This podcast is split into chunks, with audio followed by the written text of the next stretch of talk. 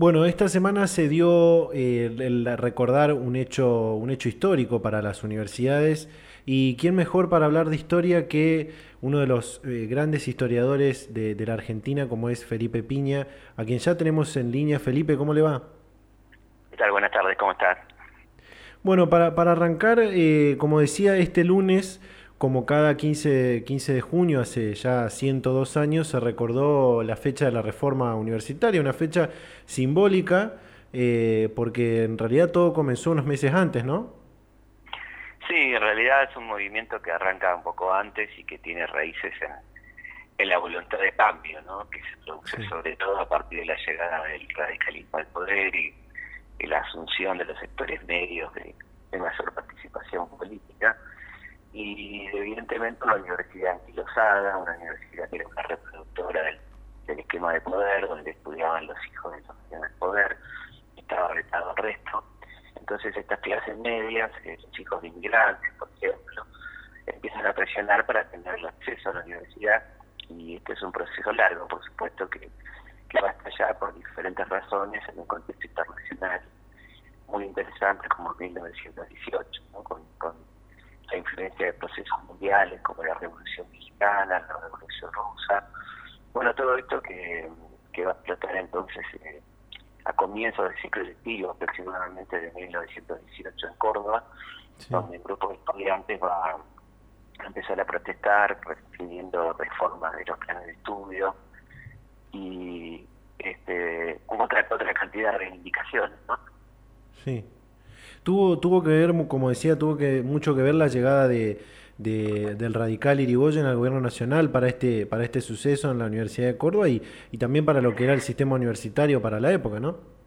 Claro, digamos, esta, esta sensación de acceso de la clase media a, al esquema de poder, a mayor participación y evidentemente el requerimiento de ingresar a las aulas, ¿no? de ampliar la participación de la juventud en el sistema universitario y, esto es un poco lo, que lleva a estas protestas, que bueno, es un, proceso largo, donde se, reclama la reforma de los planes de estudio, por ejemplo, que estaban anquilosados, por ejemplo, había alguna, alguna materia, alguna bolilla en la materia de derecho que decía comportamiento para con los siervos, refiriéndose a, los sirvientes, una cuestión casi medieval, una universidad muy clerical, ¿no? muy conservadora, muy, este, manejada por la iglesia entonces, bueno, y ahí entonces comienza este movimiento que va a tener resultados muy interesantes, como la primera elección de, rectores por parte de, la comunidad educativa, eh, planteos son libertad de cátedra, mejoramiento de las condiciones de enseñanza, ¿no? el fin de la oligarquía, dice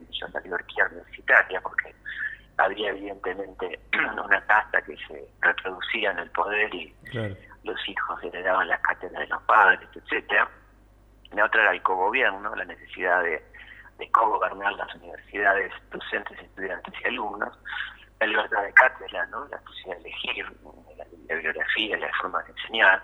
Y bueno, es una, una reforma que termina triunfando, se termina imponiendo después de, muchas demoras, incluso el gobierno radical que también terminó en aceptarlo, enviando un par de intervenciones un poco inactivas al principio, pero bueno, finalmente se logra imponer este criterio se va a extender luego a la creación de nuevas universidades en el país, y ya con este tema de, de gobierno de autonomía, que definen un poco la Universidad Argentina, y que van a tener eh, gran repercusión en, América Latina, ¿no? Por ejemplo, en 1919 se inició la reforma en Lima, ¿no?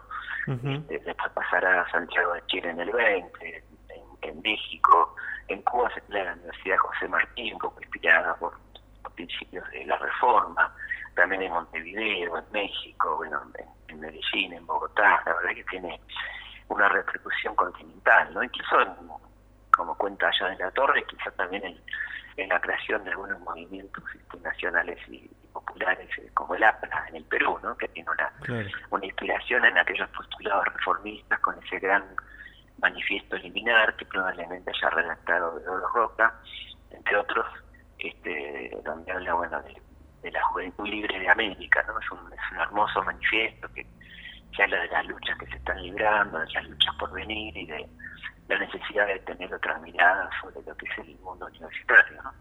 Sí, justamente eh, hay, hay, dos cosas que, que, nos generan muchísimas emociones a los, a los universitarios, incluso hasta, hasta el día de hoy, que son, eh, bueno, la imagen de los estudiantes subidos al, techo del hospital, del hospital Clínicas, colocando la, la bandera de la FUC.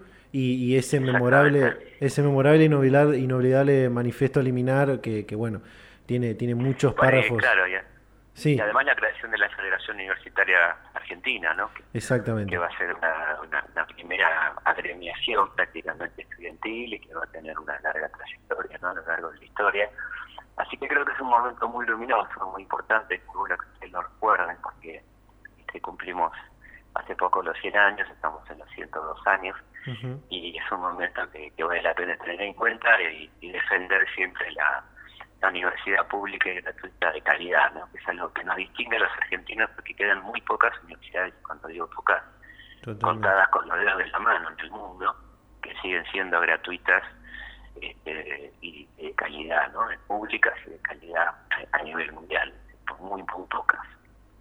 Muchos de los que de los que hoy militan en, en su facultad y en, y en las universidades en en las diferentes agrupaciones se pronuncian como, como reformistas, bueno, algunos llevan eso en, su nombre, otras se pronuncian como, como defensores del, del antiimperialismo, eh, muchas de las ideas que son provenientes de, de, lo que pasó en 1918, pero eh, si no entiendo mal, en esa época no, no existía tanta, tanta diferenciación, la mayoría de los estudiantes tenía, tenía el mismo objetivo, ¿no?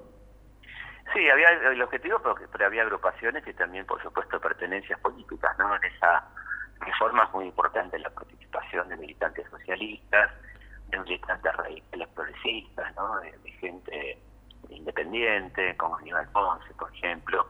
Eh, así que sí, hay una confluencia de corrientes y efectivamente un objetivo común que era modificar esa universidad anticuada, ¿no? que, que atrasaba siglos prácticamente, cosa que se logró y que bueno que llegó a la Universidad Argentina a los más altos niveles, ¿no? Sigue siendo en día una de las universidades más prestigiosas de América Latina, sin ninguna duda, ¿no? Eh, a pesar de, como, como decía recién, que, que Irigoyen eh, intervino dos veces la, la Universidad de Córdoba, eh, hubo un hecho en, en, ese año donde, donde los reformistas vuelven a tomar la, la universidad para hacerse cargos ellos mismos, ¿no? Eso claro, porque hubo una elección del rector que no fue reconocida, hubo hechos de violencia, hubo heridos, hubo detenidos, o sea, es un, es un proceso complejo, no fue tan fácil, no, no fue decir, este, queremos la reforma y la tenemos, hubo que hacer muchas movilizaciones, algunas veces acompañadas por el movimiento obrero, este, por agrupaciones socialistas, radicales y demás, eh, que lograron bueno, crear un consenso general y demostrar que había una mayoría de voluntades para que este cambio se conquistara, ¿no es cierto? Sí, bueno, después de, de todos esos, esos, meses, esos largos meses seguramente de, de lucha, de movilizaciones, eh, de, de, mucha, de mucha violencia, mucha, eh, mucha represión sí. por parte de la policía, eh, Irigoyen, mediante un decreto, apoya todas, todas estas reformas de, de los estudiantes, ¿no?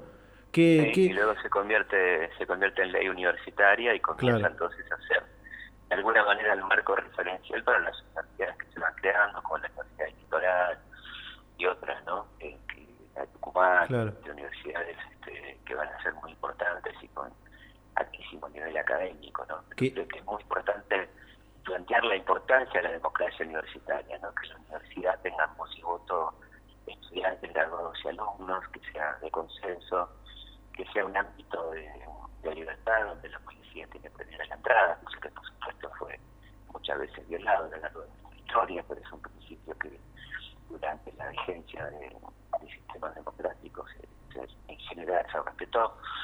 Eh, bueno, una cantidad de cosas que hacen la diferencia y que hacen que estemos orgullosos de nuestra universidad a pesar de los ataques que recibe permanentemente como los ataques que recibe el sistema de enseñanza pública, ¿no?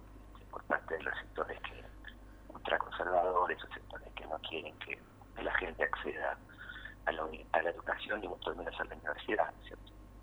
A, pesar de toda, de toda esta revolución, también eh, luego del, del, del, de lo que pasó en 1918, eh, siguieron pasando cosas después en el, en el, sistema, en el sistema universitario. Eh, sobre todo cuando, cuando Irigoyen se va, se va del gobierno, eh, mucho... Un... en realidad no, no se va, sino que lo van, ¿no? Con un violento golpe de Estado en 1930 y ahí viene, por supuesto, el desconocimiento absoluto de, de, la, de la postulado de la reforma, en, la vuelta de profesores que habían sido expulsados, una gran regresión que había comenzado en realidad un poco durante el gobierno de Leal, ¿no? Recordemos que el radicalismo tenía esas corrientes, una más progresista que era el irigoyenismo y una más liberal al estilo de lo que es el actual radicalismo eh, por el verano, ¿cierto? Entonces en ese contexto había como una como un freno de los reformistas que se retoman en el 28 cuando vuelve Irigoyen y que lamentablemente son lentamente suprimidos este, con el golpe del 30, ¿no? Después eso se irá retomando a partir de del gobierno de Perón, con el agregado muy importante en el 48 de la gratuidad, cosa que no estaba establecida en los principios reformistas. Se le agrega a, los principios básicos de la reforma la, gratuidad, que es muy importante. El no arancelamiento de los estudios, ¿no? Que ahí sí se produce un importante ingreso de, de hijos de trabajadores y de trabajadores en la universidad. Es una, una situación inédita, ¿no? Porque hasta entonces el acceso era fundamentalmente los sectores medios, ¿no es cierto?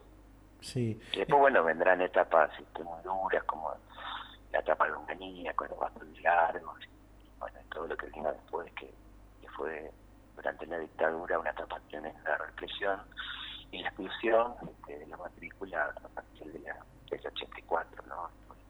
El año lectivo, el año lectivo en democracia, que fue el 84, eh, con una explosión de la matrícula, porque recordemos que la dictadura había impuesto intentó imponer el arancelamiento que fracasó por la lucha de los estudiantes y sí impuso el examen de ingreso y las restricciones y hay una baja de matrícula del 40% durante la dictadura. Así que hay una, explosión muy potente que se va a ver reflejada a partir del 85 con el, ciclo básico, bueno, con toda la cantidad de gente que, que ingresa a la universidad a partir de la etapa de la vuelta a la democracia. Digamos.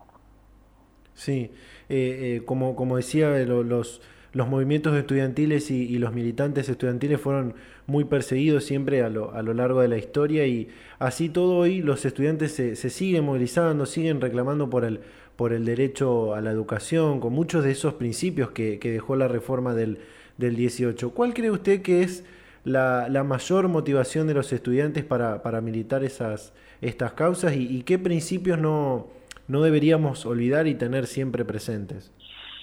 Yo creo que tiene que ver con la naturaleza de, la juventud, ¿no? de querer una sociedad más justa, es como natural, ¿no es cierto? La, la, pretensión de libertad, de democracia, de, igualdad.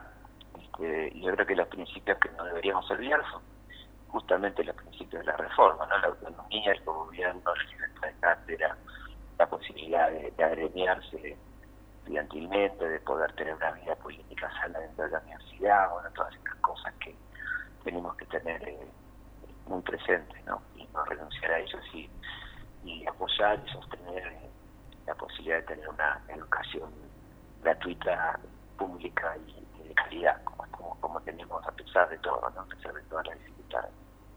Totalmente. Bueno, Felipe, la verdad ha sido un placer realmente hablar con, hablar con usted sobre, sobre historia, sobre esta, esta parte de la historia muy importante como es la, la reforma universitaria, así que le, le, agradecemos muchísimo de parte de todo el equipo y, y bueno, muchísimas, muchísimas gracias.